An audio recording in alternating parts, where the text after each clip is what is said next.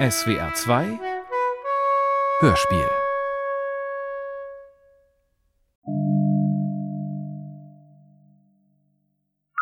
Eins. Free Wi-Fi.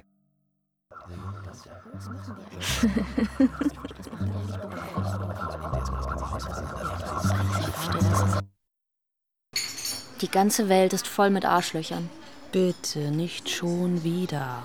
Sind sie keine Arschlöcher, dann höchstens, weil sie zu sehr mit ihrer Karriere beschäftigt sind. Greta.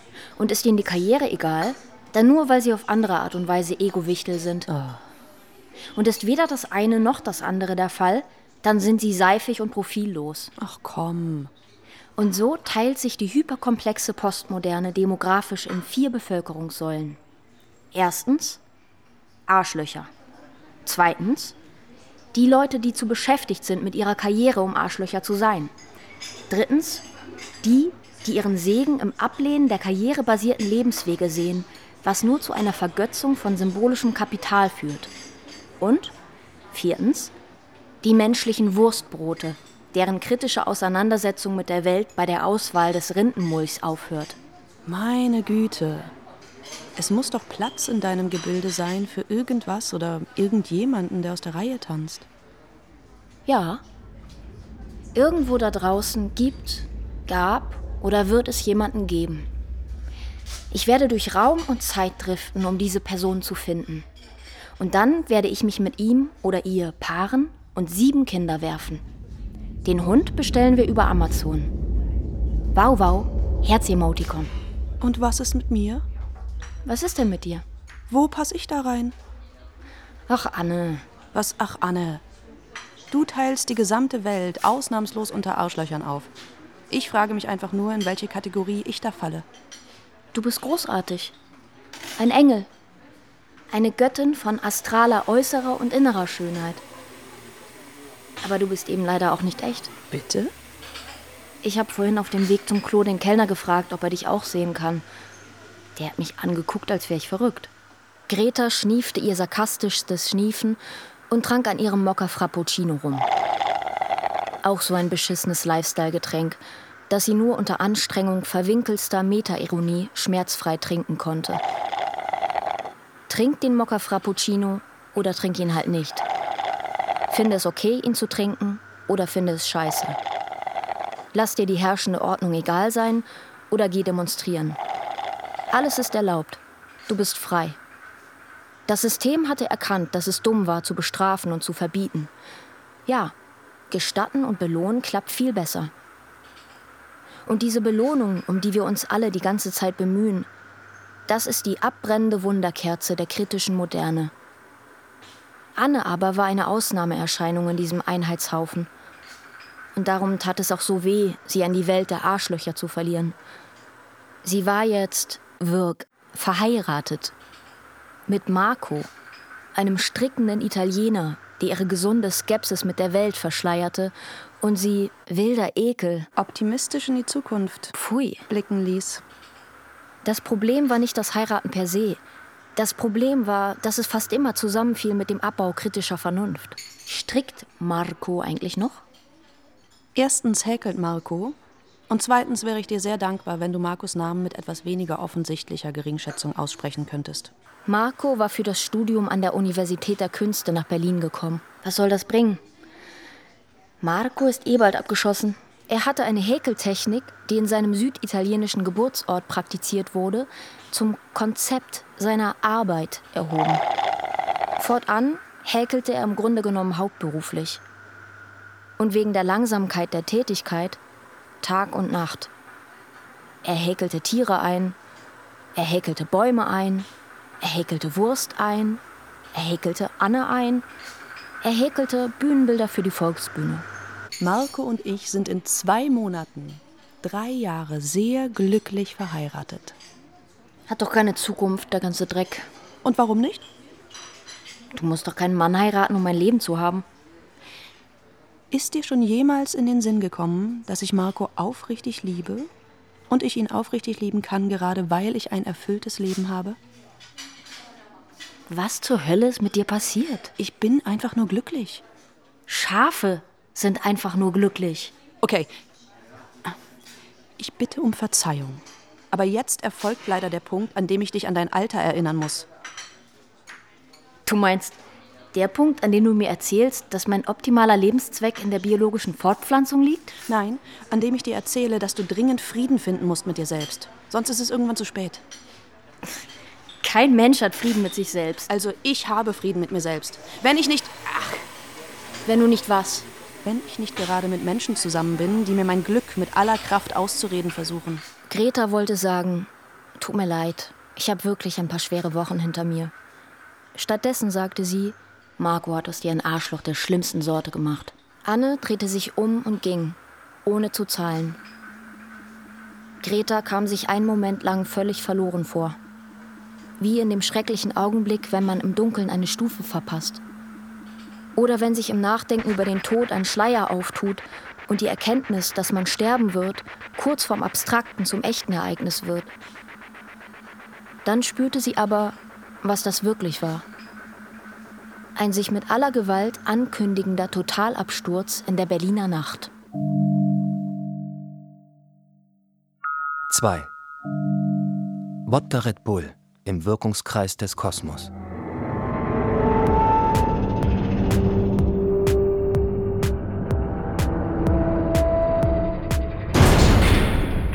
Ein romantischerer Kopf hätte das Zustandekommen der unendlich fein verzahnten Lebensereignisse Schicksal genannt. Das lag Greta natürlich fern. Aber sie dachte im Folgenden oft darüber nach, was alles hätte anders laufen können in den Wochen und Monaten, ja in den Jahren vor dem sich heftig über sie ergießenden, oder wie sie es nannte, auf sie raufkotzendes Lebensglück. Hätte sie nicht beruflich ein paar sehr erfolgreiche Monate gehabt, hätten sie vielleicht nicht die folgenden sehr auftragsarmen so bedrückt. Und sie wäre vielleicht, trotz ihres ausgeprägten Grundpessimismus, bei dem Treffen mit Anne heiterer gewesen. Der Streit wäre nicht so heftig ausgefallen. Sie hätte sich nicht entschieden, das Gefühl einer ultimativen Einsamkeit mit jeder Menge Alkohol und einer kleinen Menge Koks, für das sie sich eigentlich schon zu alt fühlte, an einem Dienstagabend wegzufeiern.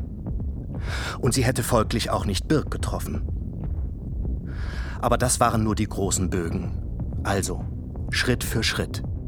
An dem Dienstag, an dem sie ihren Kummer wegfeierte, kehrte sie zu bereits vorgeschrittener Stunde in einen völlig beliebigen Club in Friedrichshain ein, um die Geschichte mit dem Koks hinter sich zu bringen.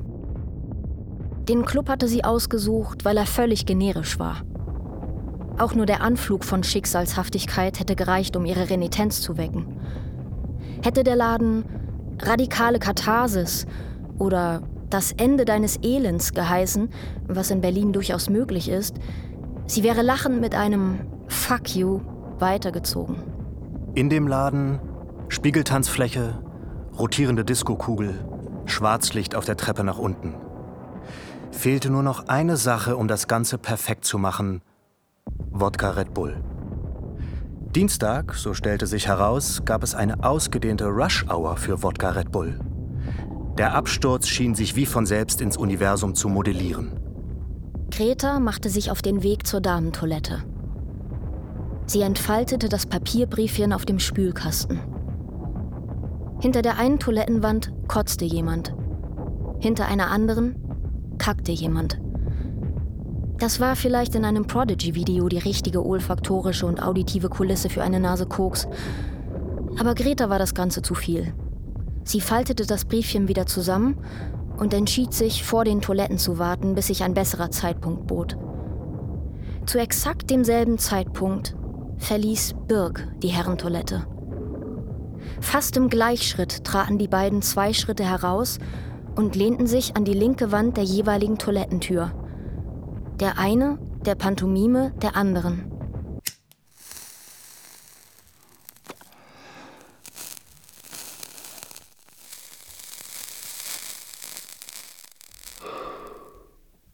Birk hob sich vom Rest der feiernden Masse kein bisschen ab. Wenn man, so wie Greta jetzt, aber genauer hinschaute, entdeckte man schnell Birks Besonderheiten. Er rauchte mit nicht unschöner Lamoyanz seine Körperhaltung strahlte unbemühte Gelassenheit aus. Etwas, um das sich Greta immer bemühte und gerade deswegen nicht erreichte. Seine Augen grapschten nicht nach den Ereignissen, sondern ließen zu, dass sie sich in ihrem eigenen Tempo vor ihnen entwickelten. Als säße er im Kino und hätte den Film schon dreimal gesehen. Und die Dummen präsentieren ihren Körper, die Hässlichen ihren Geist. Gerade Birks lässig ausgehaltenes Mittelmaß, diese mangelnde Hysterie, irgendetwas an ihm zur Extravaganz zu erheben, erschien Greta ausgesprochen extravagant. Birk hielt es nicht nur aus, eine freie Fläche zu sein. Er bestand darauf.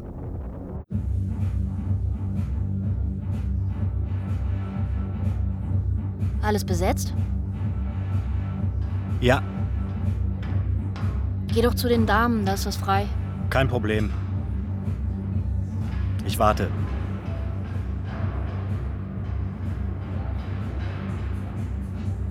Bist du aus der Gegend? Nein, Sondern? Steglitz. Steglitz. Wer wohnt denn in Steglitz? Ich? Meine Güte. Das ist wirklich sauschwierig, mit dir ein Gespräch anzufangen. War mir nicht klar, dass das ein Gespräch werden sollte. Sondern? Informationsaustausch. Und das ist kein Gespräch? Dirk dachte tatsächlich ernsthaft nach. Da sind jetzt mittlerweile zwei Herren rausgegangen. Sollte also was frei sein. Ich muss gar nicht. Ohne zu müssen, vor einer Toilette zu warten, ist einigermaßen dumm. Ach ja? Ja, Dann bist du dumm. bitte? Naja, dein zweiter Satz in diesem Gespräch war, geh doch zu den Damen, da ist was frei. Seitdem ist niemand rein oder rausgekommen. Man muss nicht unbedingt ein deduktives Genie sein, um aus dieser empirischen Grundlage den Schluss zu ziehen, dass du wahrscheinlich gar nicht musst. Oh je. Bist du so ein Schlauer? Nein, Okay, pass auf. Wir machen ein Spiel draus. Jeder rät dreimal und wer den Grund errät, kriegt von dem anderen ein Wodka Red Bull. Wodka Red Bull? Keine Angst, ironisches Wodka Red Bull. Okay. Gut. Ich fange an. Du wartest auf einen Freund. Nein, Du wolltest mal für einen Moment raus und draußen war es dir zu kalt? nein, Das ist Teil einer soziologischen Feldstudie? nein, Fuck. Okay. Du bist dran, Drogen. sagte Birk und rauchte so sexy und cool, wie sie noch nie jemanden hatte rauchen sehen. Greta wollte nur noch von ihm gefickt werden.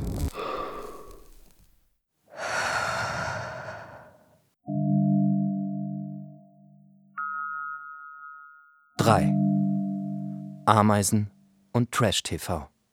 Birk war kein geschwätziger Mensch. Seine Kommentare waren genial, trocken und einsilbig. Sie trafen sich mit Freunden in einem Café. Man sprach über die Entwicklung im deutschen Film, über irgendwelche in Berlin gastierenden Ausstellungen oder man wiederholte die redundanten Aufregungen über die Außenpolitik der Großmächte, die Traurigen Entwicklungen. populistische Innenpolitik in den sogenannten Zivilisierten Nationen der Welt. und andere kleinste gemeinsame Nenner unter allgemein linken, allgemein liberalen Menschen. Birk hörte sich das alles an und erwiderte dann an Punkten, an denen es wirklich überhaupt nicht mehr ohne einen Redebeitrag seinerseits ging, Ach, ist das so? Oder Naja, kann man auch anders sehen. gerne trug er auch mit dem unüblich gewordenen Habe ich keine Meinung zu. bei. Und manchmal sagte er einfach nur, Wer Birk nur am Rande kannte, hätte seine Haltung mit Gleichgültigkeit verwechselt. Das war natürlich Unsinn. Es war vielmehr eine Besonnenheit, die einer tiefen Überzeugung darüber entsprang, dass die meisten Formen der menschlichen Kommunikation viel zu ungenau und weitestgehend unnütz waren. Lediglich leere Geschäftigkeit, Ersatzhandlungen, Spiele. Auf der Quantenebene existiert Wirklichkeit nur, wenn wir sie beobachten. sagt er manchmal. Und sobald wir sie beobachten, verhält sie sich komplett anders. Wollte man einen Einblick in die hochseltsame Textur unserer Realität bekommen, musste man, so Birk, selbst flexibel sein. Wirklichkeit ist vor allen Dingen eine Gestaltungsfrage. Birks Weltsicht war nicht im geringsten von esoterischen Erklärungsmustern bedroht, allerdings auch nicht von antispiritistischen. Er war einfach nur der Meinung, dass man, wollte man sich wirklich intensiv mit einer Sache auseinandersetzen, zunächst alles vergessen sollte, was man über sie wusste. Wollte man mit sprachlichem Denken eine Sache ergründen, war das ungefähr so, als wolle man mit einem Spaten einen Diamanten schleifen. Schaffte man es allerdings, den Blick zu lösen und festgeglaubtes loszulassen, Dann öffnet sich ein Fenster in eine Welt, die man nicht für möglich gehalten hat. und was sieht man da so aus diesem Fenster? Ich kann dir nicht sagen, was du da siehst, aber das, was ich da sehe, ist wunderschön und schmerzhaft zugleich. Erklär doch mal genauer. Ich sehe eine Welt ohne Tod.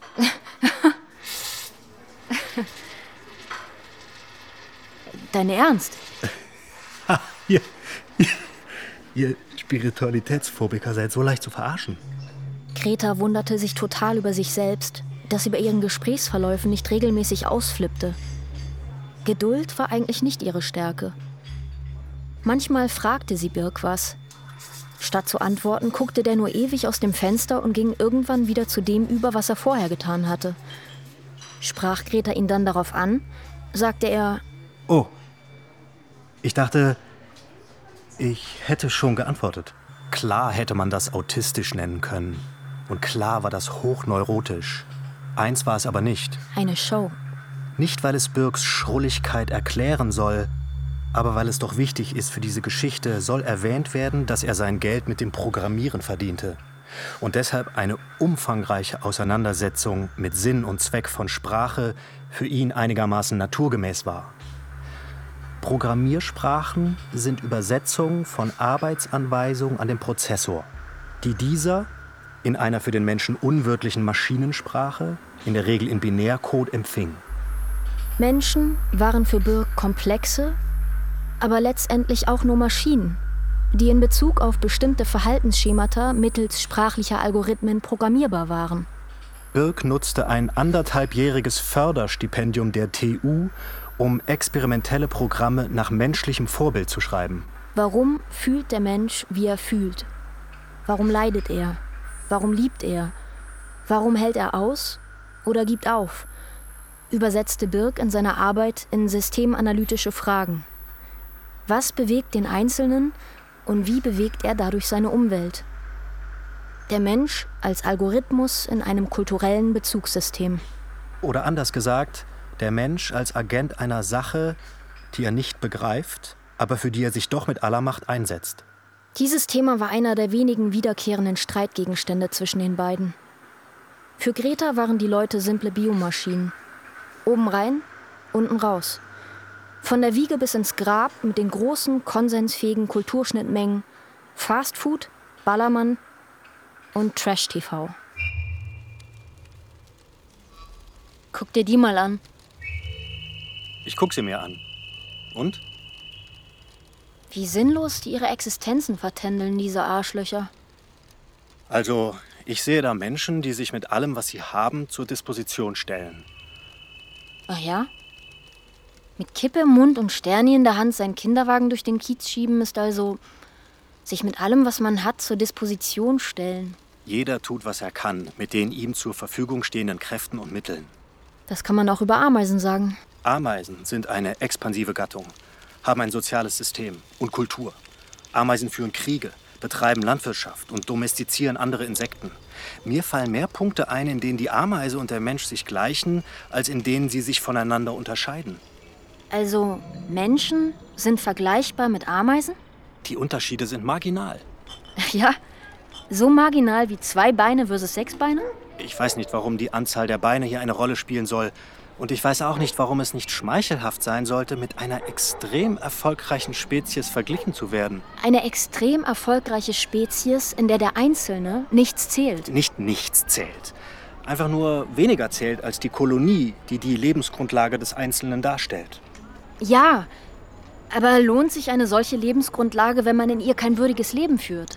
Darüber muss jeder selbst urteilen. Ich weiß. Und ich frage dich. Ich finde ja. Warum? Zum Beispiel, weil wir überhaupt nur wissen, was ein würdiges Leben ist, wenn wir wissen, wie ein unwürdiges aussieht. Das ist die Dialektik des Schönen. Wir haben nur einen Begriff von Glück, wenn wir einen von Schmerz haben. Und wir wissen nur voll zu schätzen, was wir haben, wenn wir es verlieren. Etwas zu verlieren ist also wichtig für den Menschen? Nicht wichtig, aber naturgemäß. Wichtig ist, dass man es schafft, was Gutes aus dem Verlust zu machen. Was Gutes aus dem Verlust eines Menschen zu machen? Jedem Verlust, jeder Trauer, jedem Versagen ist was Positives eingeschrieben. Vielen Dank, Rex Gildo. Also, wenn ein Mensch stirbt, ist das nicht unbedingt schlecht? Nein, nicht unbedingt. Wenn ich sterbe, ist das nicht unbedingt schlecht? Es ist natürlich unmittelbar ziemlich furchtbar. Aber dann wiederum auch nicht. Wiederum auch nicht? Ja, Du wärst also okay damit, wenn ich sterbe? geh mal auf den Friedhof und stell dir die Frage, wer an den Gräbern trauert, die älter als 20 Jahre sind. Meine Güte. Es ist doch schön zu wissen, dass alles endlich ist. Jedes Wesen, jedes Phänomen, eben auch der Schmerz. Ich finde das nicht schön. Ich finde das ganz schön zynisch, Warum? Weil ich für dich ersetzlich bin. Jeder ist ersetzlich. Das sehe ich total anders. Und wie? Es könnte nicht einfach ein anderer Mann daherkommen und Warum nicht? es war schwer genug einen zu finden, bei dem meine Vernichtungslust nicht getriggert wird. Gut, dann stell dir eben keinen anderen Mann vor, stell dir eine identische Kopie von mir vor. Du meinst, man müsste mir nur eine identische Kopie von dir gegenübersetzen und ich wäre glücklich? Wenn du meinst, mit mir glücklich zu sein, dann ja. Nein, Du würdest den Unterschied wahrscheinlich gar nicht merken. ich würde ihn merken. Wie? Ich. Ja, keine Ahnung, ich würde ihn merken. Ja, aber wie? Am Fehlen deiner Seele. Aha. Was? Aha. Irre ich mich oder ist das ein esoterischer Begriff? Seele. So meine ich das doch gar nicht. Ich, ich meine. Ich meine Seele als das, was dich einzigartig macht. Nichts macht mich einzigartig. Also, diese hypothetische Kopie von mir wäre exakt wie ich. Gut, hm, dann würde ich es daran merken, dass dieser exakten Kopie von dir unsere geteilten Erinnerungen fehlen. Okay, dann sagen wir, sie würde sie haben. Das wird dir langsam ganz schön hypothetisch. Das ist nicht hypothetisch. Das wird schon sehr bald möglich sein. Gott sei Dank nicht in unserer Lebenszeit. Vielleicht nicht. Aber ich bin mir sicher, auch eine hinreichend gute Kopie von mir würde genügen, um mich zu ersetzen. Da bist du dir also sicher, dass eine hinreichend Ja. gute Kopie von dir genügen würde, Da bin ich mir sicher. dich zu Mich ersetzen. zu ersetzen, genau. Begannen solche Gespräche in der Regel als halbe Konflikte, endeten sie meist ruhig, harmonisch und einvernehmlich. Die Unterschiedlichkeit ihrer Ansichten musste weder nivelliert noch überwunden werden. Es gab am Ende nie einen definierten Stärkeren. 4. Sieben Faktoren. müssen erwähnt werden, um zu verstehen, warum das Glück zwischen diesen beiden grandiosen und kuriosen Kreaturen so groß werden konnte, wie es war. Erstens, Weil die Arbeit beider erforderte, dass sie lange konzentriert auf Bildschirme starren mussten, weil beide den White Noise des öffentlichen Raums der totalen Stille eines Büros oder Ateliers vorzogen und weil es schwierig war, in ihrem hektischen und unregelmäßig getakteten selbstständigen Alltag im weitläufigen Berlin eine Form von Regelmäßigkeit ihrer Beziehung hinzukriegen, wurde es bald Gewohnheit, dass sie sich zum gemeinsamen Arbeiten in Cafés trafen. Birk mit der Machete in den Urwäldern seiner experimentellen Codes und Algorithmen, Greta in ihre kleinteilige Arbeit mit ihren Illustrationen vertieft. Da es in der Regel sehr laut war in diesen Cafés, und man nicht immer wollte, dass der Sitznachbar mitbekam, was man so sprach, fingen die beiden irgendwann an, den Chat als Verständigungsform für sich zu entdecken. Zweitens. Für einen hyperanalytischen Geist wie Birks war jede Diskussion ein Gang aufs Eis. Er misstraute jeder Phrase, jedem Idiom, jedem leichtfertig hingesprochenen Wort. Das war auch Gretas großes Glück. Hätte sich ihre Beziehung mittels der Worthülsen abgespielt, die das Gerüst der meisten Beziehungen dieser Zeit darstellte, hätte das höchstwahrscheinlich ihre Renitenz geweckt und so dafür gesorgt, dass sie sich der Sache entzog. Die zunächst aus einem Pragmatismus entstandene Kommunikation via Chat half ihnen zu einer eigenen Sprache ihrer Liebe zu finden. Was nach kalter Beziehung 2.0 klingt, hatte in Wahrheit einen durchaus romantischen Touch. Ihre Korrespondenz schwoll zu gigantischen Ausmaßen an. Beide konnten darin die meandernden Wege ihrer Liebe nachlesen. Und in besonders warmen Stunden lasen sie sich daraus vor und lachten viel. Drittens. War es in der Vergangenheit immer so gewesen, dass Greta sich langsam, aber mit aller Kraft in das Leben ihrer Partner einschrieb, war es diesmal ein Stück weit andersherum. Ohne dass Birk mit seinen Ansichten je kategorisch oder spirituell verfuhr, färbten seine Muster des Denkens und Handelns auch bald auf Greta ab. Nach kaum mehr als einem knappen Jahr mit Birk fand sie es lächerlich, worüber sie sich vor kurzem noch aufgeregt hatte. Sie dachte an ihre Treffen mit der armen Anne, die jahrelang ihren immer giftiger werdenden Weltekel hatte ertragen müssen. Die Welt war viel stiller, als sie vermutet hatte. Auf eine Art gütiger. Eine große, geduldige Mutter, auf der sie herumkrochen. Birk hatte sie sanft gemacht. Genau wie der beschissene Marco Anne sanft gemacht hatte. Für den Zirkus gezähmte Wildtiere – an die Kette gelegte Amazonen. Diese Gedanken ließen sie regelmäßig, aber mit größer werdenden Abständen Amok laufen. Sie zerschlug Birk die Inneneinrichtung, stürzte im Berliner Nachtleben ab, kam nachts völlig besoffen und räudig zurück, legte sich bei ihm ins Bett und war am nächsten Morgen wieder die Alte. Sie verstand das Ganze dann nur noch halb. Es war ja gar nicht Birk und die Partnerschaft. Es war ein anderer Zugang zu dem Leben und seinen Fragen. Birk nahm solche Anfälle mit stoischem Fatalismus hin, so wie ein Küstenbewohner einen Orkan hinnimmt. Die Anfälle wurden schwächer, ihr Misstrauen auch. Fünftens. Ihr Sex war ausgezeichnet. Was man nicht einfach unter den Teppich kehren sollte. Sechstens. Während Greta immer Angst hatte, Determinismus in ihrer Begegnung zu entdecken und auch die Festlegung auf Birg und ihre Partnerschaft als Lebensentwurf ihr große Schwierigkeiten bereitete, fiel es Birg überraschenderweise nicht schwer, darin mehr zu sehen als einen bloßen großstädtischen Zufall.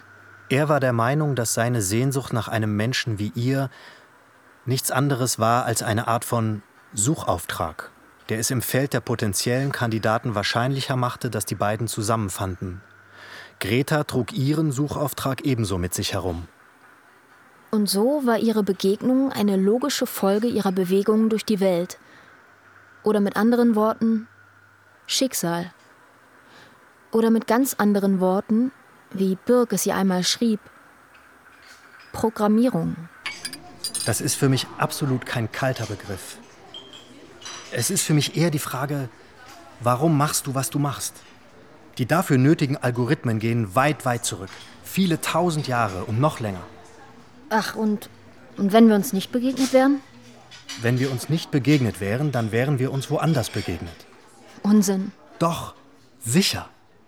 Und wenn wir irgendwann mal getrennt sind?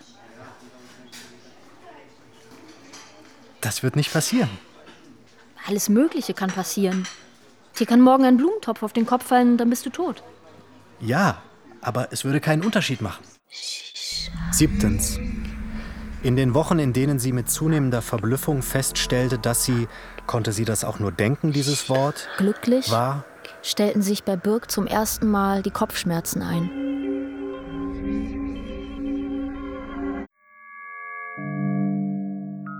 Fünf. Atme, Greta. Atme. Gut. Ich weiß eh schon, was du sagen wirst, wenn ich dir das vorschlagen werde. Warum etwas ändern, dass das doch hervorragend läuft?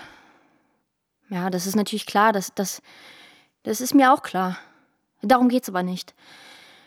Es geht einfach darum, ganz ohne Hintergedanken oder irgendwelche Projektionen oder. Ich meine, wir beide wissen genau, wie schrecklich das werden kann zwischen Mann und Frau. Also da braucht man sich nur mal unsere Eltern anzusehen. Nein, nein, lass mich noch mal von vorne anfangen.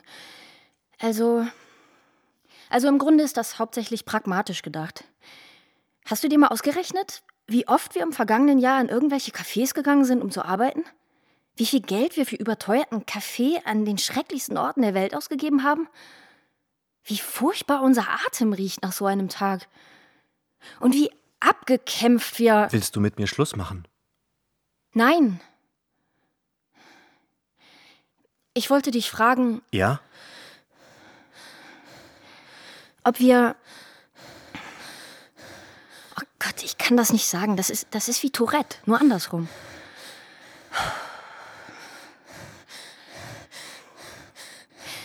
Hm.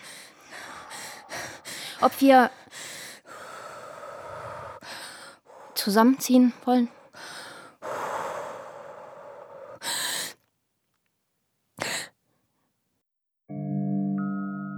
Sechs. Age of Aquarius. Ihr erster Sommer außerhalb der Stadt war drückend schwül. Die Luft roch nach faulendem Schilf. Eine Armada von Mücken torkelte wie ein einzelnes betrunkenes Wesen über dem Wandlitzer See. Eine überreife Welt. Greta trug leichte Leinenkleider, kein BH und hatte Spaß daran, sich am ganzen Körper die Haare wachsen zu lassen. Sie hob einen Apfel auf und warf ihn in den See. Sie bückte sich nach einer Nacktschnecke und sagte zu ihr, Du dummes, dummes Tier. Sie summte. Zum Ton der an ihre Fußsohlen schlagenden Sandalen. Immer wenn sie mit dem Strohhut am See spazieren ging oder in dem kleinen Garten, um den sie sich halb im Spiel, aber nicht ohne Ehrgeiz, kümmerte, die Beete bepflanzte, fühlte sie sich wie eine avantgardistische Exilkünstlerin, die das Einfache aus intellektuellen Gründen betrieb. Resthof in Brandenburg. Wenn dieser Satz fiel, musste sie. Da war nichts zu machen. Es war ein kognitiver Automatismus. Immer ihr sarkastischstes Schniefen schniefen. Jetzt war sie in einer Partnerschaft mit einem Mann und wohnte mit diesem Mann in einem Haus. Und dieses Haus war ein Resthof. Und dieser Resthof gehörte ihm.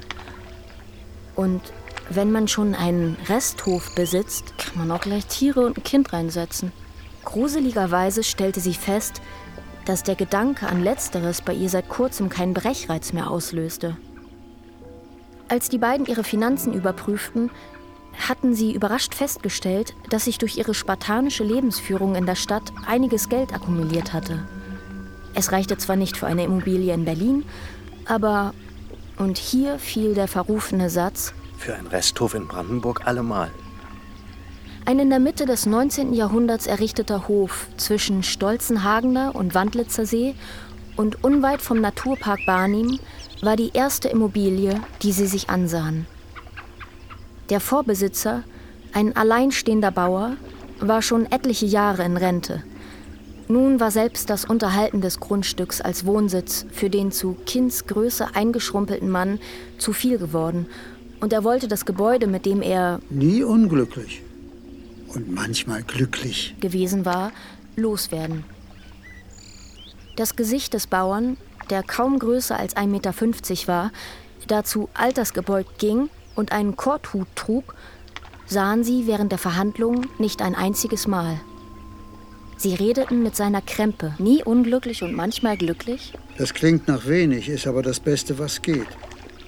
Andauerndes Glück hält kein Schwein aus, andauerndes Unglück auch nicht. Ich will euch nichts vormachen. Der Hof ist, was er ist, alt und renovierungsbedürftig. Aber dafür gut gelegen und billig. Hier kommt mein Büro rein. Gutes Auge. So weit sind wir doch noch gar nicht. Panoramafenster, sagte der Bauer und zeigte hoch zur Decke. Ah, aha. War mir klar, dass Sie das nicht begreifen. Aber das werden sie schon noch. Spätestens beim ersten Vollmond oder bei einer besonders kalten Nacht. Und davon gibt es hier einige. Ah. Ich bin oder war Hobbyastronom. Das ist auch der Grund, warum die Scheune so ein bisschen abseits steht. Hier ist sie vom Streulicht gut isoliert. Ah. Ihre A's werden schon noch O's werden, verspreche ich Ihnen. Wie ist das mit Nachbarn? Wir wollen schön ruhig. Der Bauer nahm den Hut ab und sah sie mit alten, aber überraschend klugen Augen, tiefschwarz funkelnd wie Turmalin, an und sagte: Dann sind Sie hier genau richtig. 7. Der monetäre Gegenwert der kältefreien Rezeption einer sternenklaren Nacht. Sie renovierten den Hof in gelassenem Tempo. Gelegentlich half ihnen dabei ein junger Mann aus der Gegend, den Greta im Supermarkt kennengelernt hatte. Er hatte, wie sie fand, den lustigsten Namen der Welt. Ralf. Was ist daran lustig? Ähm, naja, äh, hört man nicht alle Tage. Ralf. Also ich schon. Äh, ist vielleicht der Klang. Weg bei mir. Hm, Bestimmte Assoziation. An was? Potenziell ein guter Name für eine männliche Milf. Offenbar ungerührt von der Tatsache, dass irgendwas an Ralf Gretas Hohn- und Hämezentrum triggerte, legte er gekonnt den Keller trocken, zog Zäune hoch, befreite die Dielen vom altersschwachen PVC, schliff sie ab und versiegelte sie. das Geld bekam er schwarz auf die Hand. Bald kam und ging er selbstständig. verrichtete alle abgesprochenen Arbeiten und auch einige nicht abgesprochene zufriedenstellend, ohne Übereifer, aber auch ohne Stunden zu schinden und rechnete am Ende alles fair ab. Es war Greta bald klar, dass Ralf ihre Nähe suchte. Beziehungsweise, es war ihr nicht klar. Sie ahnte es und vermied willentlich, sich darüber klar zu werden. Es sei, sollte das der Fall sein, schließlich sein Problem, sagte sie sich. Ralf war es, der, als nach einigen Wochen seine Aufträge dem Ende zuging, die Idee für den Ausbau hatte. Der eigentliche Plan, wegen der schlechten Isolierung das Panoramafenster zu schließen, könnte umgangen werden, wenn man ein dreifach verglastes Fenster einbauen würde. Das sei zwar sehr teuer, aber würde den Ausblick auf den Sternenhimmel bewahren. Würde man zudem elektrische Jalousien einbauen, könne man die Seitenfenster verdunkeln. So hätte man einen streulichtlosen Ausblick auf den Himmel. Und warum? Hast du dir schon mal den Sternenhimmel durch das Panoramafenster angesehen? Nein. Vielleicht machst du das mal. Sternenhimmel ist jetzt nicht unbedingt meine erste Priorität. Der Sternenhimmel ist hier so klar wie nirgendwo sonst. Lokalpatriotismus. Erstens, ich bin nicht von hier. Zweitens, du kannst darüber kein Urteil fällen, wenn du ihn dir nicht mal ansiehst. Und ich kann nicht 10.000 Euro, 11.000. 11.000 Euro sparen und einfach rausgehen, um mir den Sternenhimmel anzusehen? Klar. Aber je kälter die Nacht, desto klarer der Sternenhimmel. Und man könnte ein Bett unter das Fenster stellen, liegend und im Warmen raussehen. Na, Was sagt na? na, weißt, das musst du mit Birk lernen. Wem? Birk, mein Mann. Dein Mann heißt Birk. Ja? Das wusstest du nicht? Ich. Keine Ahnung, sehen ja nie. Er arbeitet. Ah ja. Was, ah ja? Am Haus auf jeden Fall nicht. Ralf besprach es mit Birk.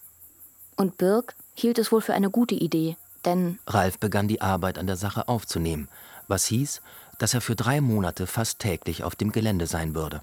das war okay. Denn man merkte ihn kaum. Nur manchmal wurde es Greta zu viel.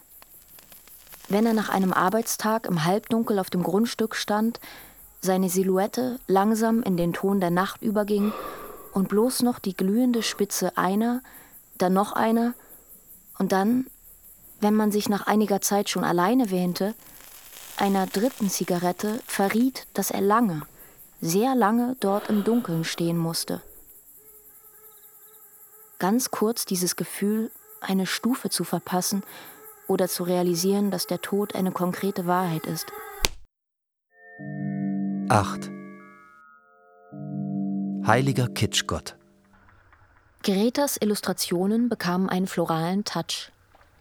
Vielfarbige Blätter, schwülstige Pilze, angebissene Äpfel. In der Arbeit an ihnen geriet sie in Zustände tiefer Ruhe, in denen sie jeglichen Ehrgeiz vergaß, nur noch Blick und arbeitende Hand war. Auch ihr Chat hatte sich geändert. Die geschwätzige Kaffeehaustaktung wich einer gemächlichen, fast schon schleppenden Kommunikation, die sich Greta zunächst mit dem schlechten Netz auf dem Gelände erklärte. Es stellte sich heraus, dass das ein Irrtum war. Birk hatte sich auf dem gesamten Gelände früh um VDSL gekümmert. Es musste aber Blindspots auf dem Gelände geben. Denn manchmal tauchten Birks Nachrichten erst in Gretas Messenger auf, wenn sie ihn schon über das Gelände laufen sah wenn er verpeilt vor einem Baum stehen blieb und ihn betrachtete, als wäre das ein Ding aus einer anderen Welt. Dieser kleine Trottel.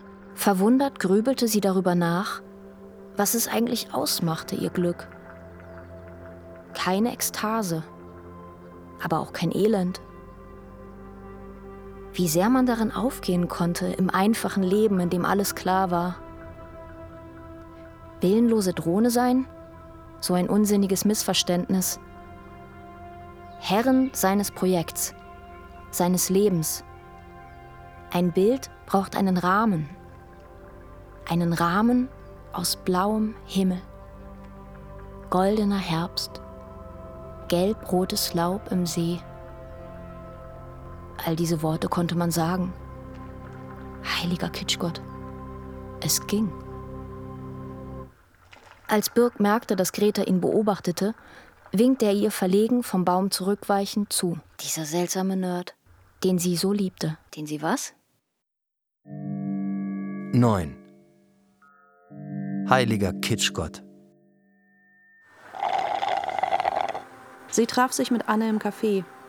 Und Anne merkte an, dass man in ihrer überaus gesunden Gesichtsfarbe den Sommer erkennen konnte. Greta erkundigte sich nach Marco und es fühlte sich nicht mal wie ein Gefallen an. Marco ist jetzt viel unterwegs. Er häkelt gerade. Und ja, vielen Dank, ich weiß, wie das klingt.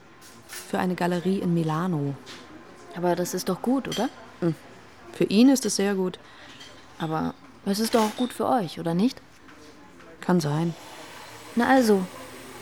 Für mich ist es in jedem Fall nicht besonders gut. Für dich ist es ideal. Netflix, Binge-Watching, Fastfood im Bett und Rumvögeln. Witzig. Wo ist das Problem? Ich fühle mich sehr alleine. Freu dich darüber.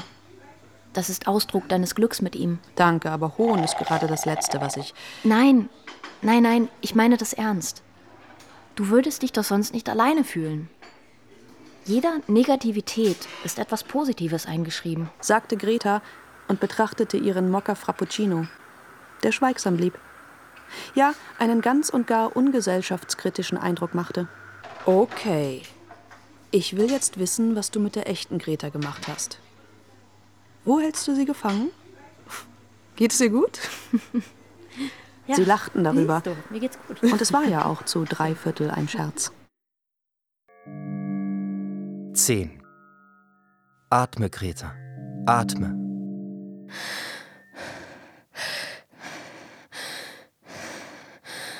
Greta stand am See, atmete ein und atmete aus.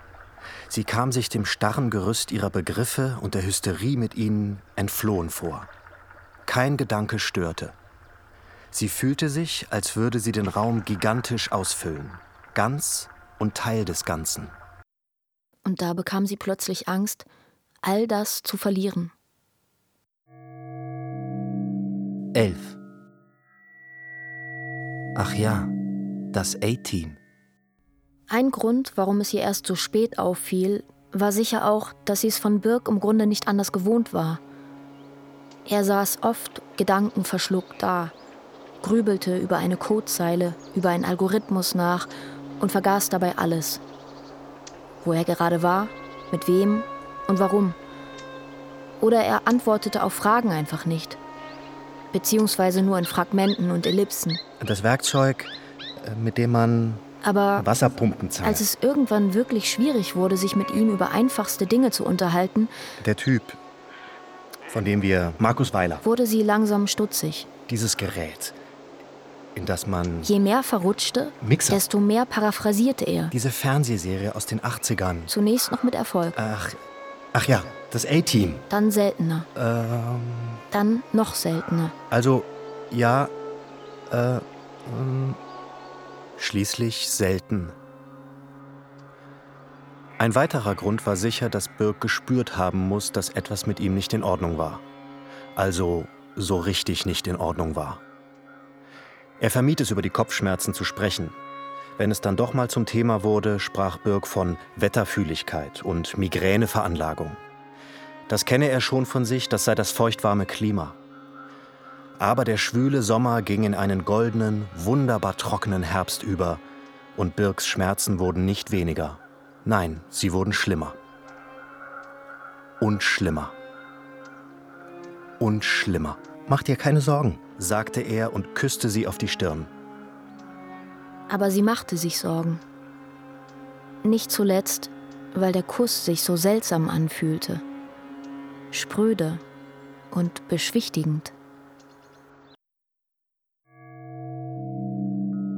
12. Queen. Ekel kroch ihr den Nacken hoch und über die Schädeldecke.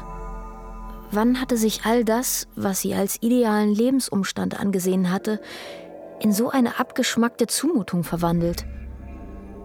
Berlin quoll über mit unnützen Dingen.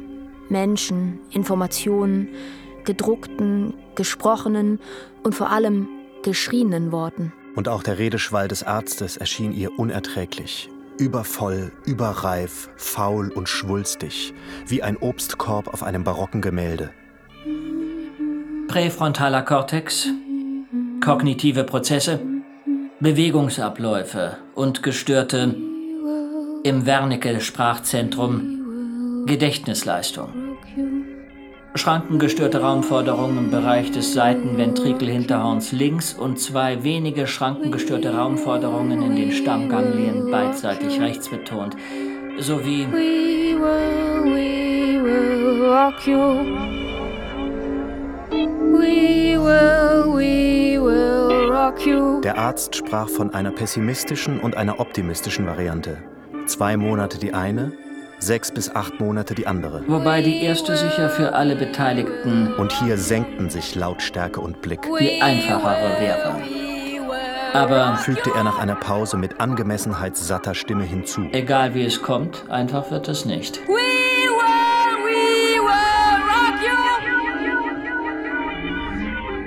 Warum musste jetzt so viel geredet werden? Wofür brauchte es so viele Worte? Es war doch alles ganz klar.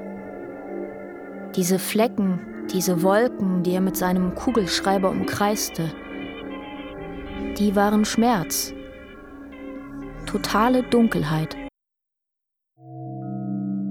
13. Die unendlich unbedeutende Kleinigkeit Zeit. Zunächst war sie absolut rat- und hilflos. Sie wollte Birk nicht dadurch verletzen, dass sie ihn anders behandelte als sonst. Allerdings, einfach so weitermachen wie bisher, als wäre nichts passiert? Sie wurde passiv, abwartend und ertrug dieses passive, abwartende an sich nicht. Sie empfand Ekel davor, wie sie durch das Haus und das gemeinsame Leben schlich. Nein, sie würde nicht die Hände in den Schoß legen. Sie würde kämpfen. Was aber bekämpfen? Wofür kämpfen? Birk hingegen fügte sich ohne emotionale Extremzustände auf der einen Seite und ohne Lethargie auf der anderen in sein Schicksal. Das alles schien ihn nicht überrascht zu haben, ja, es wirkte fast so, als hätte er damit gerechnet. Und so setzte er auch, als wäre nichts Besonderes passiert, seinen Alltag fort wie bisher. Wenn Greta einen Unterschied feststellen konnte, dann den, dass er noch mehr, noch ehrgeiziger an seinem Projekt zu arbeiten schien. Sie wusste nicht, ob die Augenringe vom Glioblastom oder den vielen Arbeitsstunden vorm Bildschirm kamen. Was ist los mit dir? Was soll los sein? Du arbeitest nur noch. Ich arbeite genauso viel wie vorher. Okay, dann arbeitest du genauso viel wie vorher. Aber vielleicht arbeitest du ja mal ein bisschen weniger als vorher. Das würde dir gut tun. Ich glaube nicht, dass arbeitsbedingter Stress zu meinen dringendsten Problemen gehört. Gut, wenn es eh scheißegal ist, dann gehe ich raus und grab schon mal ein Loch. Bist du sauer? Ja. Nein. Ja. Ich weiß nicht. Warum bist du sauer? Vielleicht könnten wir mehr Zeit mit Wesentlichen. Alles schien sie über Gebühr zu rühren. Der Begriff Zeit reichte und sie spürte, wie ihr Tränen die Gurgel hochkrochen. Es tut mir gut zu arbeiten, solange ich kann. Und es tut dir gut, dass ich arbeite, solange ich kann. Ach, ist das so? Ja, Kann sein, aber vielleicht nicht Tag und Nacht. ich habe wenig Zeit. Viel weniger, als ich dachte. Ich möchte das Projekt unbedingt noch fertig kriegen. Das ist wichtig. Nicht nur für mich. Ich weiß. Ich weiß, es geht hier nicht um mich, aber. Doch, es geht um dich. Es geht in dieser Sache in erster Linie um dich. Du verstehst das nicht. Ja, wenn ich ehrlich bin, verstehe ich das nicht. Wie wäre das für dich? Würdest du aus Rücksicht auf meine Gefühle das Großartigste, was du je fertiggebracht hast, kurz vor der Fertigstellung sein lassen? Das Nachmittagslicht fiel hart auf Birks Gesicht. Für einen Augenblick hatte sie das Gefühl, da saß ein völlig Fremder. Nicht auf sympathische Art und Weise fremd, wie der Mann, den sie vor den Toiletten im Club getroffen hatte. Fremd wie ein Mensch, der nicht in die Welt der Menschen gehörte der Vorgängen und Rechenschritten näher stand. Jetzt sollte sie diesen Mann bei seinem letzten Weg begleiten und unterstützen? Nein, die üblichen Strategien der Flucht kamen nicht in Frage. Mit allem Gewicht, den dieser Satz haben kann, das hier war jetzt ihr Leben. Und das bedeutete, mit allem Gewicht, den dieses Wort haben kann, Hingabe.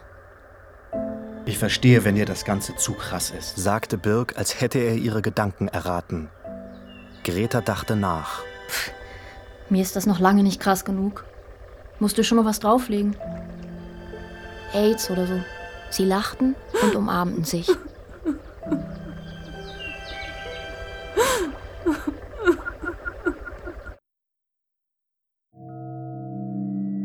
Vierzehn.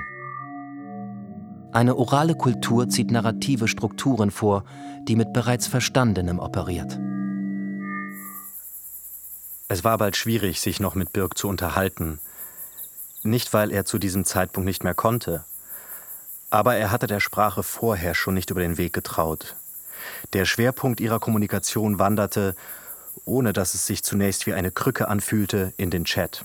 Waren seine Beiträge tagsüber ein orthografischer und logischer Salat, schien es ihm in der Nacht leichter zu fallen zu schreiben. Birk konnte trotz oder gerade wegen der Medikamente oft nicht schlafen. Dann arbeitete er. Und wenn er nicht arbeitete, schrieb er Greta. Wegen Birks Nachtaktivität schliefen die beiden seit einiger Zeit getrennt. Ihr Schlaf war leicht. Sie war seit Wochen in einem dünnhäutigen Bereitschaftsmodus, nachts ein Drittel wach, tags ein Drittel schlafend. Der Nachrichtenton des Messengers und die leichte Aufhellung des Displays reichten und sie war da. 2.30 Uhr. Hey. Bist du noch wach? Nein. Ich schlafe tief und fest. Haha. Was machst du? Bei der Arbeit. Ah.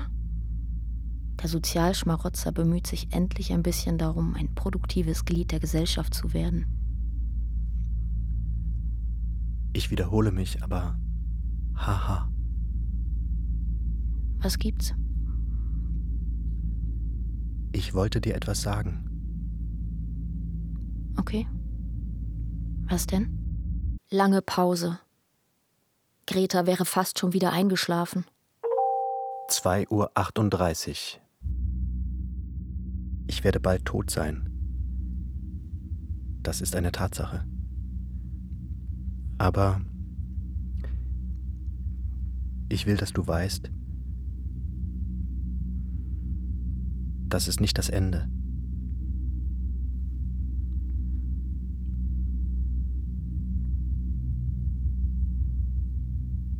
Warum sagst du das?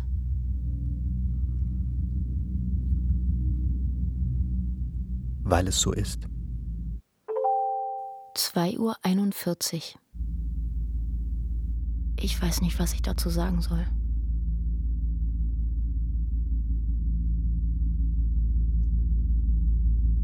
Dazu kann man nichts sagen. Aber das ist auch nicht, was ich dir sagen wollte. Sondern?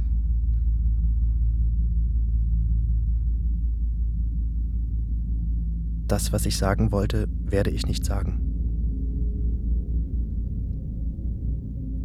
Damit du nicht in die Situation gerätst, damit nicht umgehen zu können. Greta dachte lange nach.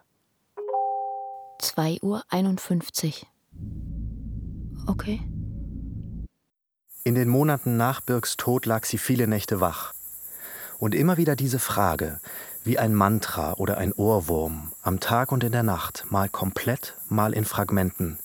Warum? Warum Hatte ich ich nicht, ich nicht den Arsch in der Hose? Warum Warum zur Hölle hatte ich hatte ich nicht nicht den Arsch in der Hose? ihn aufzufordern, Warum? verdammt, Es mir zu sagen.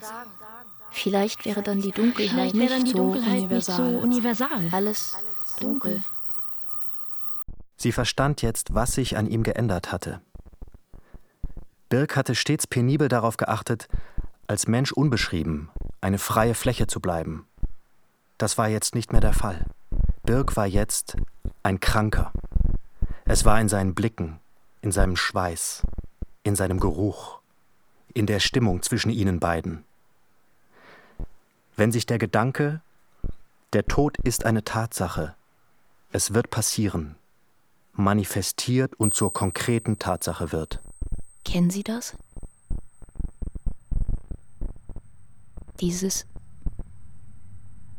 dieses Gefühl?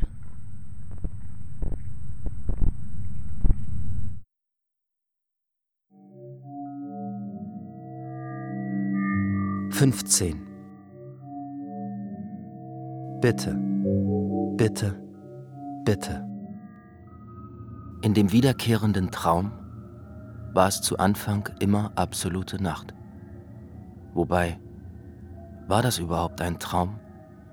Wenn nichts stattfand, außer Stille und Dunkelheit, vielleicht ein halber, und zur anderen Hälfte die Präsenz des um ihr Haus streunenden, alles sorgfältig auf seinen Zustand abtastenden Todes. Sie konnte sich weder bewegen, noch in die tiefen Ebenen des Schlafs zurückgelangen. Gelegentlich drang dann ein einziges Geräusch zu ihr durch, das ferne Klacken von Birks Tastatur, das sich ohne Barriere in ihren Kopf arbeitete, halb vertraut und wärmestiftend, halb schrecklich, voll von Ahnungen über das, was kommen sollte. Gelähmt und ausgeliefert, wartete sie in der Finsternis dann auf die Hände.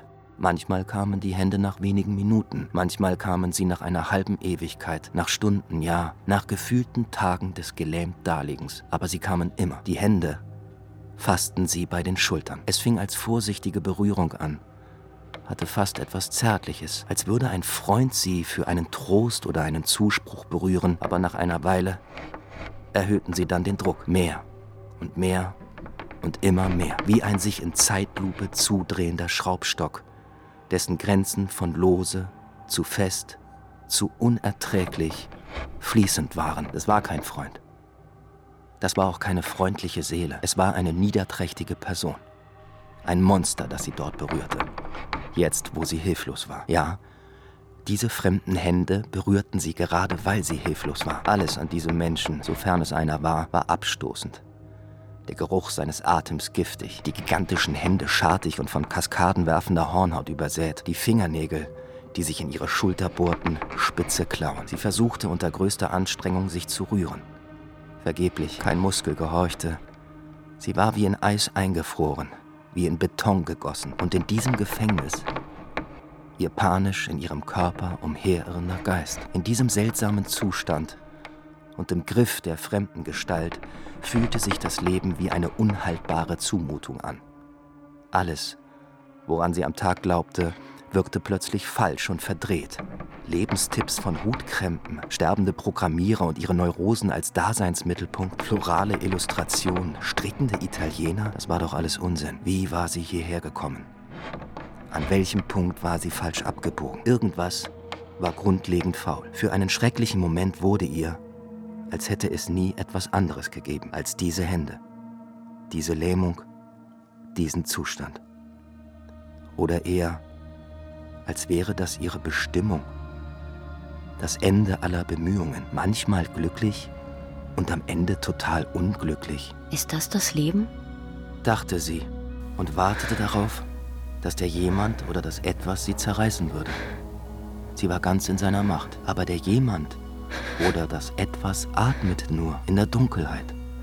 Vor ihr, nach einer unendlichen Weile, spürte sie, wie die Gestalt sich tiefer über sie beugte, sein Gesicht ganz nah an ihres brachte. Panik.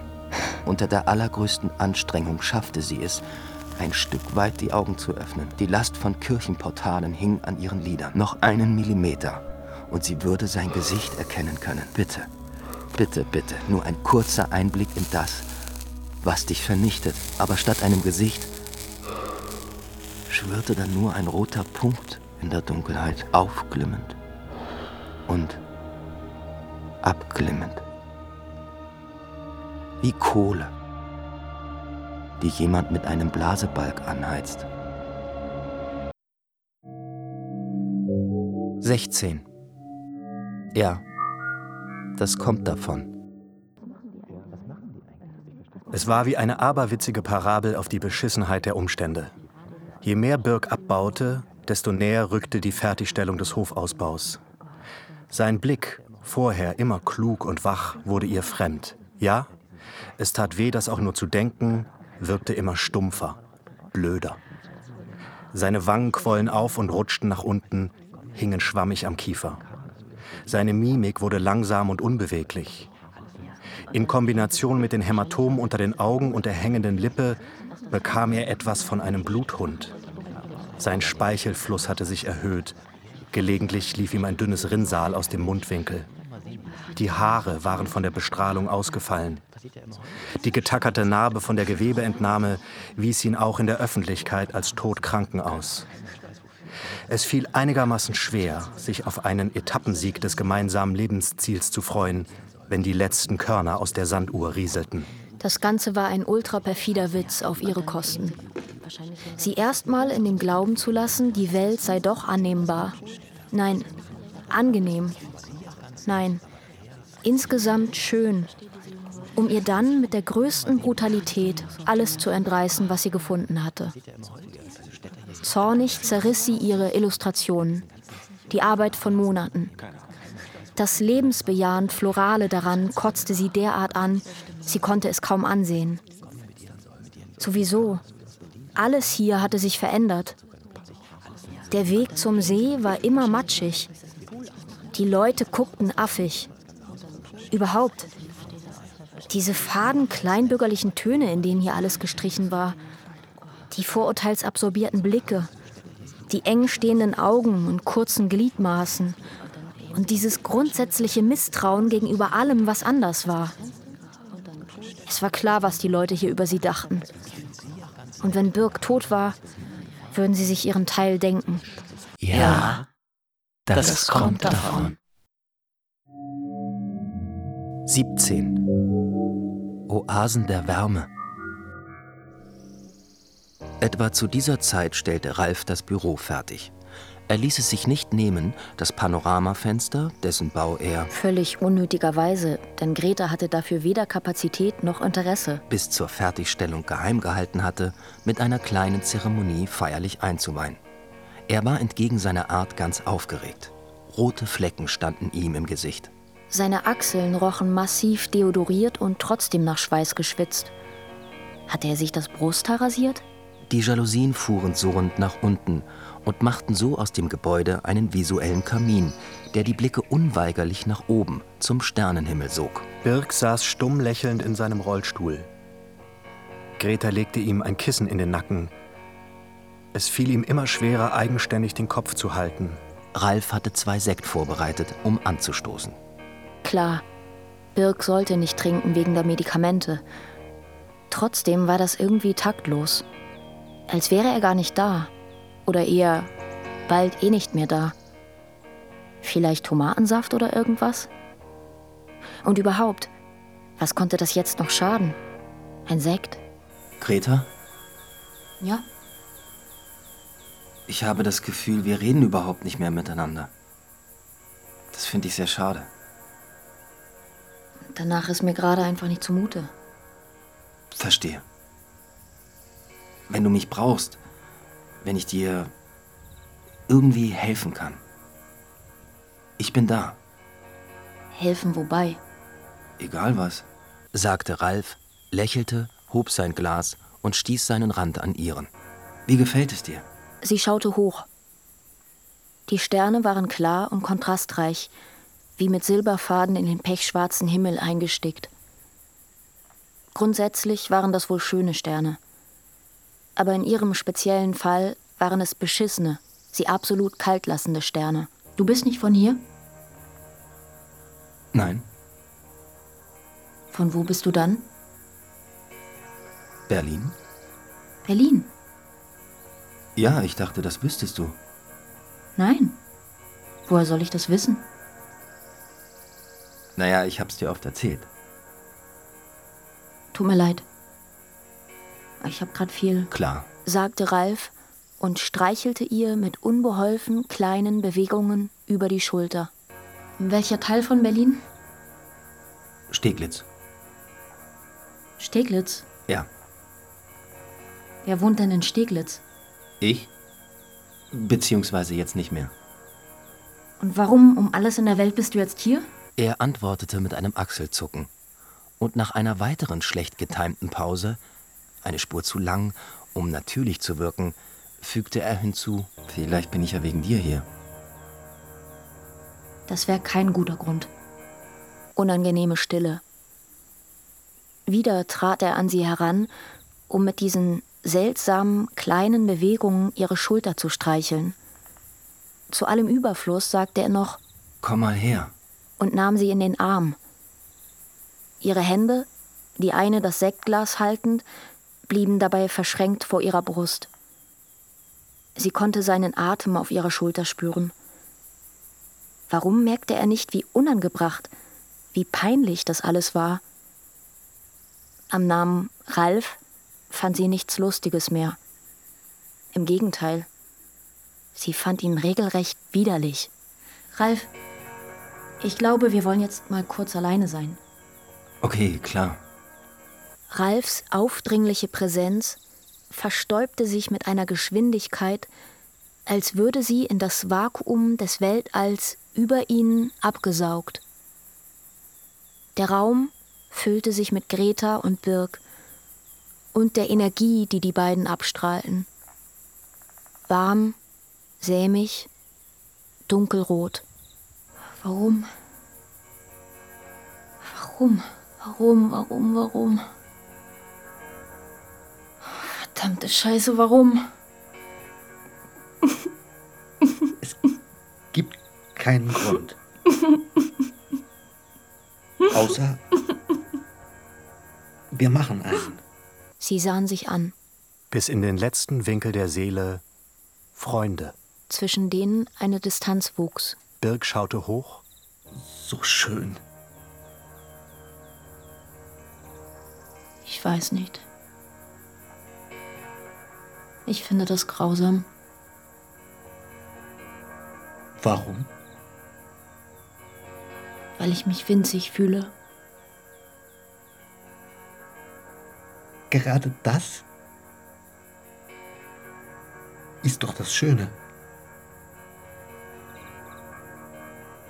Alles hat jetzt diesen Schatten.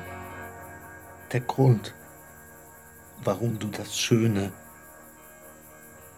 nicht genießen kannst, ist nicht der Schatten, Sondern dass du dir den Schatten bewusst machst, selbst wenn du im Licht bist. er zeigt auf seine Narbe. Es ist alles im Kopf. Sie verharrten noch einen Moment, ohne zu reden. Dann verließen sie das Büro. Greta, den Toten, für den es gemacht wurde, vor sich im Rollstuhl herschiebend. Plötzlich war sie sich sicher. Das waren Ralfs Arme. In diesem Traum.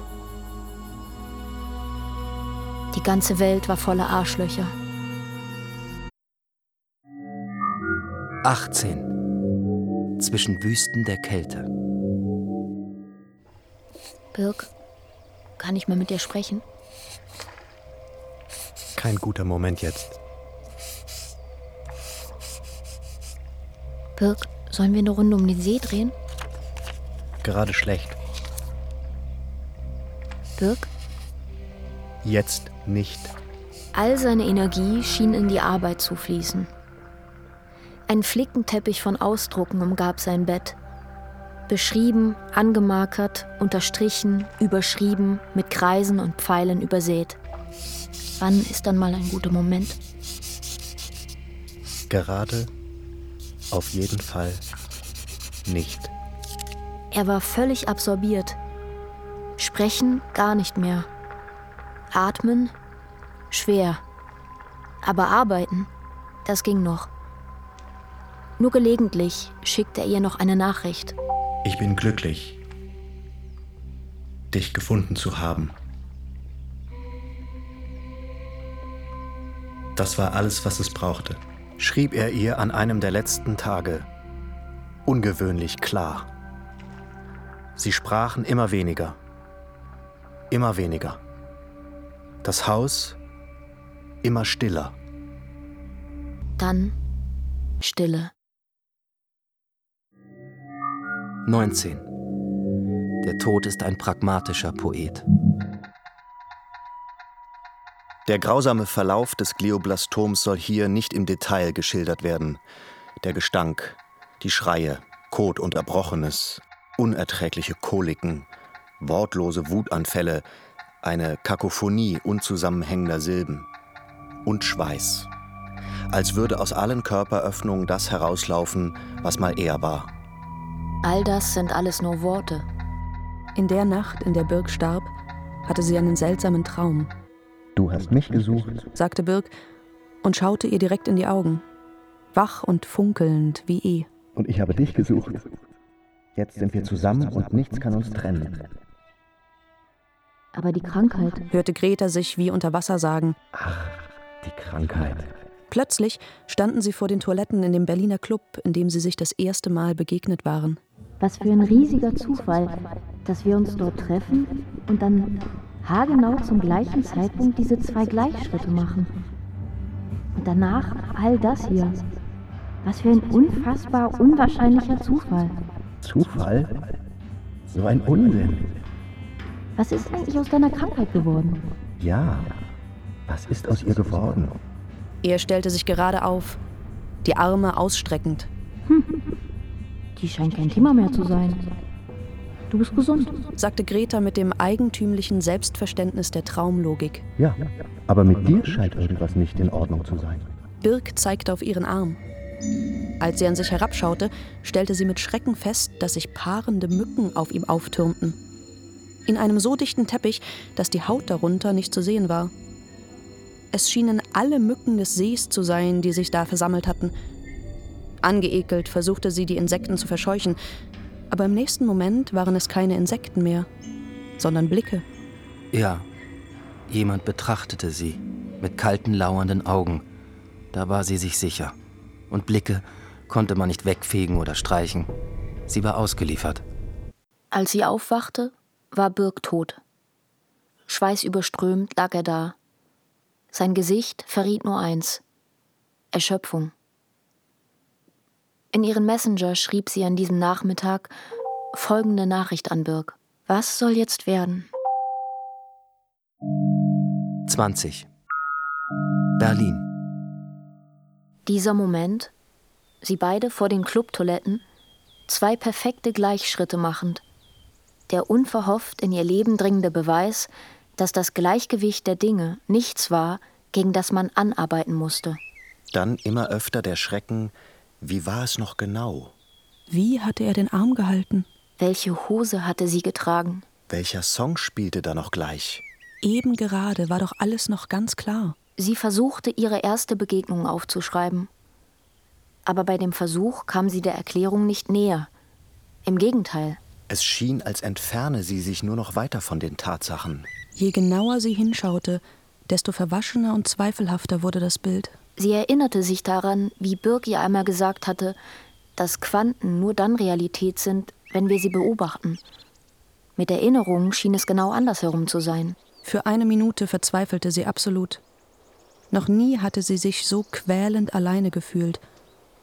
Sie wünschte sich in eine Zeit zurück, in der das Leben einfach war. Sie und Anne im Café, der Mokka Frappuccino und die Welt der Arschlöcher. Sie verfluchte ihn und sich für die Begegnung. Sie verfluchte diesen unendlich unwahrscheinlichen Zufall. Und dann schämte sie sich dafür. Wie viele Wochen waren seit der Beerdigung vergangen? Oder waren es Jahre? Sie versuchte, was im Garten zu machen. Erinnerungen überkamen sie. So stark und plötzlich, dass sie ins Beet kotzen musste. Ein Teil von ihr wusste, dieses Erbrochene, fast nur Wasser und Galle, war real. Aber ein wesentlicher Teil von ihr bezweifelte das. Sie hatte das Haus immer als ruhigen Ort erlebt. Hatte sich das seit Birks Tod geändert? Oder war ihr einfach nicht aufgefallen, wie laut es in Wirklichkeit war? Ständig knarzte und quietschte etwas. Schlich da jemand durch die Flure? Oder war das das alte Holz? Das sich in den schwankenden Temperaturen ausdehnte und zusammenzog. Die Geräuschkulisse wurde immer nervöser. Fast so, als hätte ihr das Haus etwas Dringendes mitzuteilen. Das Gefühl von bösen Blicken, die auf dem Körper brannten, trat aus ihren Träumen herüber in die Realität. Sie war sich jetzt sicher. Irgendjemand betrachtete sie. Jede Nacht. Und immer öfter auch am Tag.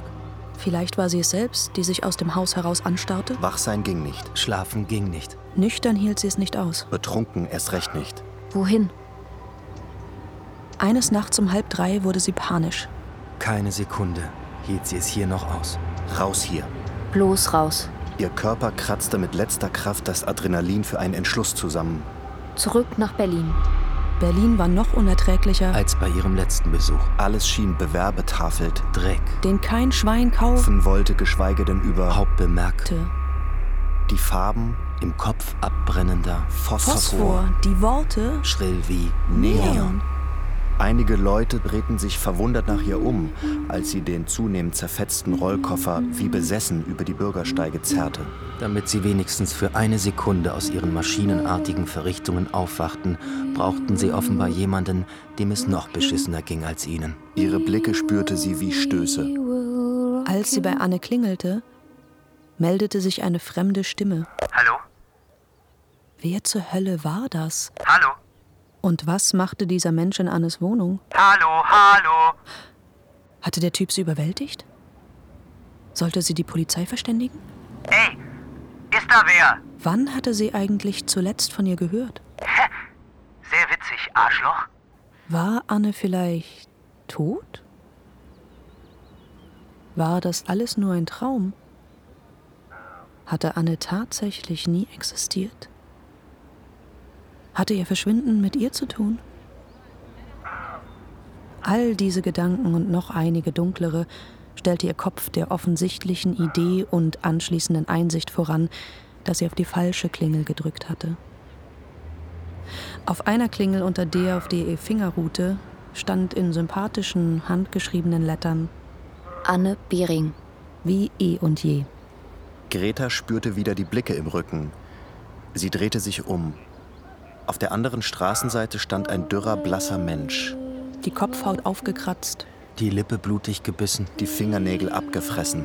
Am dürren Körper nur ein für die Jahreszeit viel zu dünnes Kleid. Ohne BH und nur einer Socke an den Füßen. Tränen liefen diesem Menschen über die Wangen. Seine Handgelenke waren blau von der Kälte. Sie hob eine Hand. Der Mensch im Schaufenster tat es auch. Sie weinte. Wilde Scham überkam sie.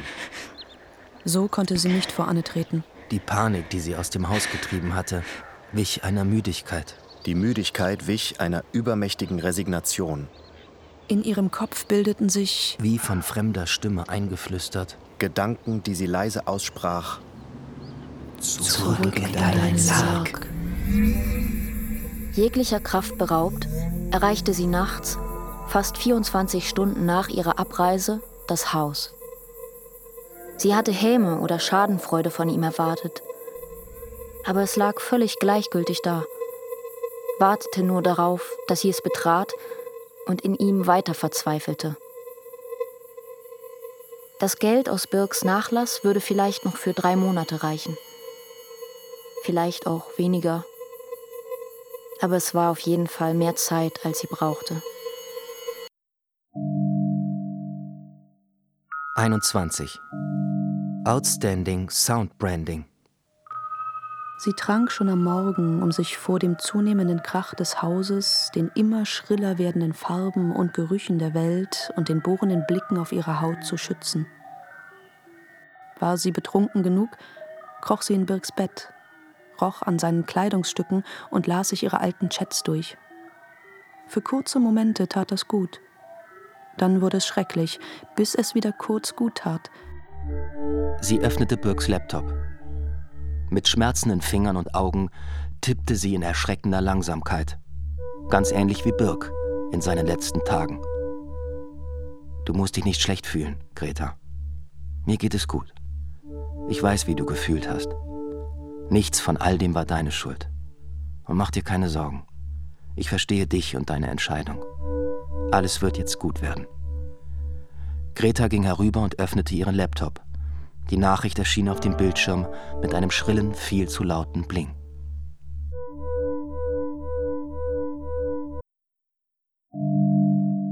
»22. Das Fenster.« Sie lächelte. Ralf wäre sicher gekränkt, wenn er herausfände, dass es keine höhere Bedeutung hatte, dass sie sich dazu entschied, sich unter seinem beschissenen Panoramafenster aufzuhängen. Es war reiner Pragmatismus eine Kräftefrage. Erstens, es führte eine Treppe hoch. Zweitens, Ralf hatte eine kleine Zwischenetage, eine kleine, an dicken Gewindestangen unter dem Dach hängende Plattform eingebaut, von der aus das tragende Gebälk der Scheune einfach zu erreichen war. Und es wäre ihr, drittens, unmöglich, sich noch umzuentscheiden, sollte sie, nachdem sie gesprungen war, so unwahrscheinlich das war, nicht augenblicklich tot sein. Die Plattform und die Balken würden außerhalb ihrer Reichweite sein. Sie würde dort hängen, bis es vorbei war. Die Polizei oder von ihr aus Ralf sollten sie hier finden. Jetzt war alles bereit. Ein Gedanke aus ihrem früheren Leben streifte sie. Ich bringe mich hier nur wegen einem Mann um. Nur aus Liebe um. Wie billig und abgeschmackt ist das bitte? Wegen diesem Arschloch, der selbsttodkrank das auf die Tastaturgehacke meiner Gegenwart vorgezogen hat. Aber war das überhaupt so? War das nur ein Mann? Und war das nur Liebe? Nein, es war Birk mit all seinen Stärken und Schwächen. Und es war die universale Umgestaltung ihres Wesenskerns, ihrer ganzen Existenz wegen ihm. Sie hatte nicht nur etwas, das sie im Leben hielt, Sie hatte etwas, für das sie sterben wollte. Sie legte die Schlinge um den Hals und schaute nach oben. Zu den Sternen. Und für den Bruchteil einer Sekunde kam es ihr vor, als würde sie nicht nach unten auf die knarzenden Dielen des Hauses zustürzen. Als wären die Regeln der Welt verkehrt, schien sie nach oben zu fallen in das unendliche Schwarz des Weltalls.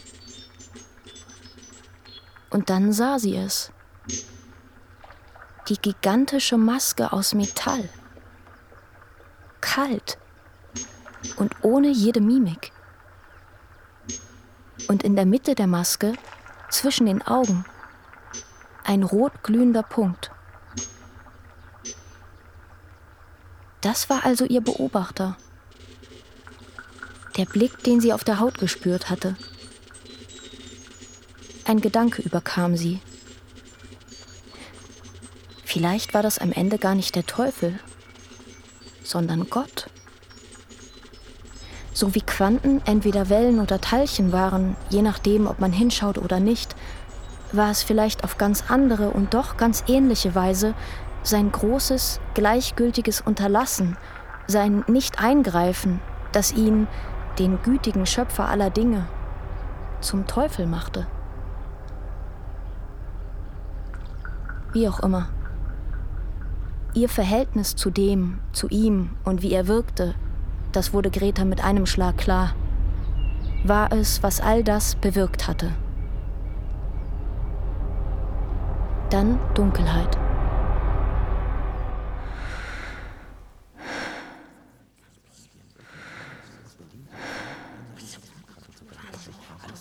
Und dann eben wird es cool aus. Lass das Fenster und dann cool und dann so, ja, wer weiß, was dann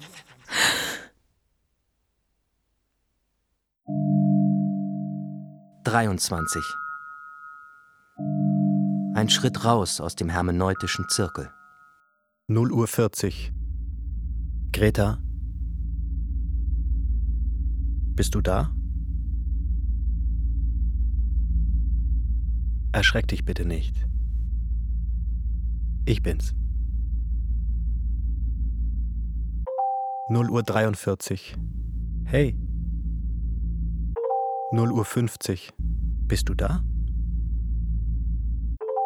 0 Uhr 53. Greta. Greta. Greta. 0 Uhr 55. Greta, Greta, Greta, Greta, Greta, Greta, Greta, Greta. Wer ist da? Ich. Was soll das? Wer ist da? Du weißt, wer hier ist. Du siehst meine ID. Hi. Okay. Pass auf, du Arschloch. Der Typ, von dessen ID du da schreibst, ist qualvoll an einem Hirntumor verendet. Das heißt, du benutzt für deinen ekelhaften kleinen Scam die ID eines toten Mannes und schreibst seiner Witwe. Also verpiss dich. Und gnade dir Gott, du schreibst dir nochmal. Eine Witwe ist man, wenn man verheiratet war. Wir waren nie verheiratet. Was gar nicht schroff klingen soll. Ich will dir nur beweisen, dass ich es wirklich bin. 1 Uhr 3. Greta? Ich zeig dich an, du Drecksau. Alle Freunde meines Mannes sind Computerexperten. Ich krieg raus, wo du steckst, und dann breche ich dir beide Beine. 1 Uhr 9. Deine Lieblingsfarbe ist Kölner Brückengrün. Was ich im Übrigen immer für prätentiös gehalten habe, ich meine, man kann ja auch einfach grün sagen. Wobei das Kölner Brückengrün wirklich ein sehr schönes Grün ist.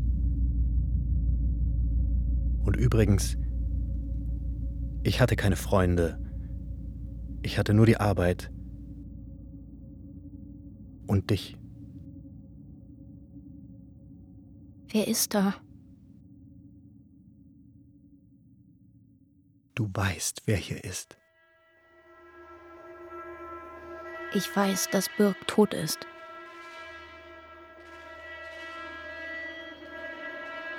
Wie kannst du das wissen?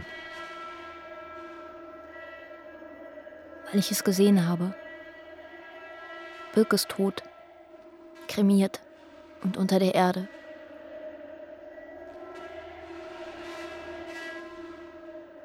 Wenn Birk tot, kremiert und unter der Erde ist, wie kann ich dir dann schreiben?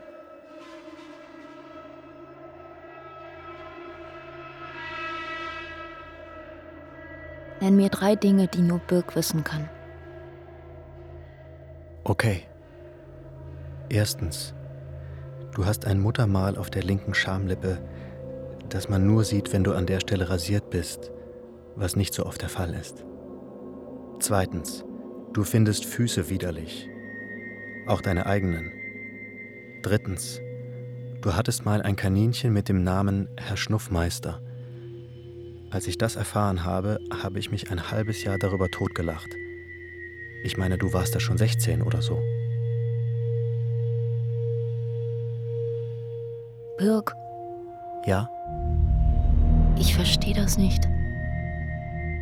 Ich verstehe das auch nicht. Und ich kann es dir auch nicht erklären. Aber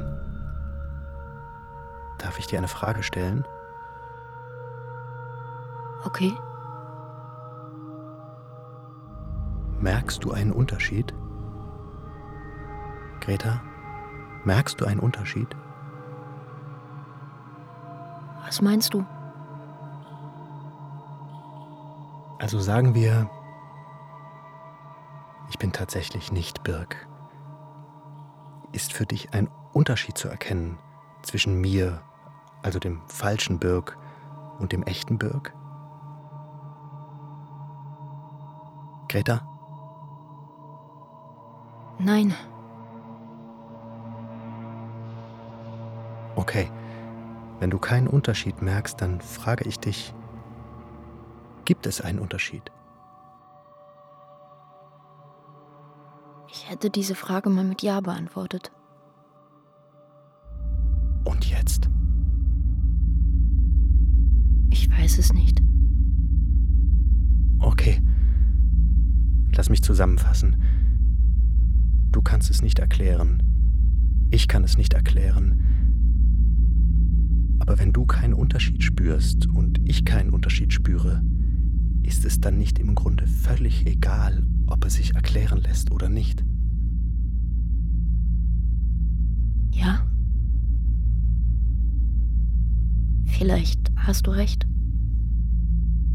Aber ich weiß nicht. Das ist so wunderschön. Also, es ist auch wunderschön. Aber vor allen Dingen ist es unendlich schmerzhaft. Warum ist das so? Das musst du mir beantworten. Weil ich dich hab gehen lassen. Verstehe. Ich glaube nicht, dass du verstehst. Du kannst dir nicht vorstellen, wie die letzten Monate hier ausgesehen haben. Ich habe alles verloren.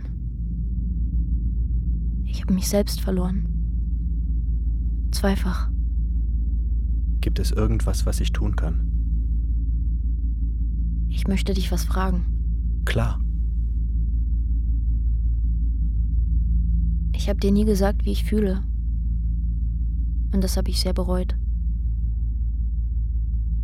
Das ist keine Frage. Ich liebe dich. Das ist nur ein dummer kleiner Spruch. Aber das, was ich gefühlt habe für dich und seit du tot bist, wird alles immer, immer schlimmer. Ich habe komplett die Kontrolle verloren. Was kann ich bloß tun? Was du tun kannst? Ja. Einfach alles. Das ist nicht wahr. Es ist wahr. Und der Beweis ist unser Gespräch. Du musst mich nicht gehen lassen. Kann sein. Aber ich will. Du willst? Ja. Bist du dir sicher? Du scheinst derselbe zu sein wie immer. Aber ich bin es nicht. Und wir sind kein Paar mehr. Es tut mir sehr weh, dass du das schreibst. Ich weiß. Wenn du dich anders entscheidest, ich bin hier. Okay. Ich hoffe, ich konnte dir etwas helfen. Ja. Sehr. Ich bin sehr müde. Ich muss jetzt schlafen. Warte. Eine Sache noch. Ja? Du musst dich nicht schlecht fühlen, Greta. Mir geht es gut. Nichts von all dem war deine Schuld. Und mach dir keine Sorgen. Ich verstehe dich und deine Entscheidung. Alles wird jetzt gut werden. 1.50 Uhr. Greta? Danke, Birk. Ich muss jetzt Schluss machen. Warte noch. Greta? 2.15 Uhr. Greta? 3.33 Uhr. Greta?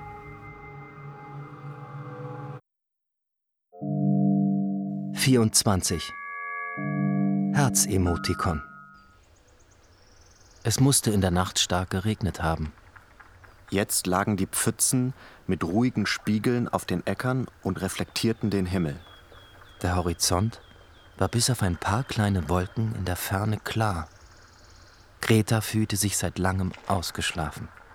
Sie duschte, machte sich einen Kaffee und setzte sich an den Küchentisch. Die nervöse Aufgebrachtheit der Baumaterialien schien überstanden. Das Haus lag ruhig da. Staub tanzte in der über das Küchenfenster einfallenden Sonne. Sie atmete ein und sie atmete aus. Kein Gedanke störte.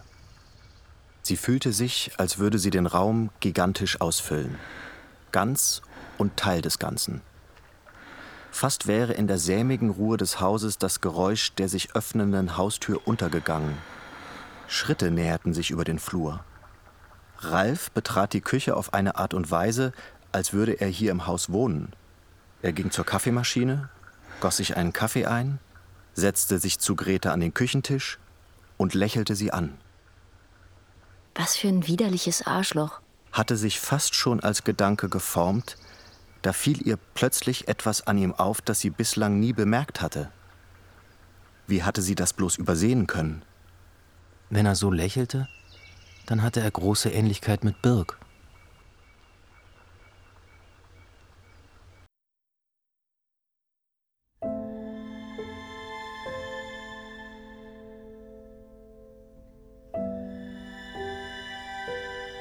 Das Fenster. Hörspiel von Nies Momme Stockmann. Es sprachen Greta, Birte Schnöing, Anne, Anjorka Strechen, Birk, Daniel Höfels, Ralf, Ole Lagerpusch. In weiteren Rollen Elmar Roloff, Helgi Schmidt und Jens Wawracek. Besetzung Sandra Pasic. Ton und Technik Manfred Seiler, Philipp Stein und John Krohl. Regieassistenz Philipp Mainz. Regie Iris Drögekamp. Produktion Südwestrundfunk 2021. Dramaturgie und Redaktion Eckehard Skorupa.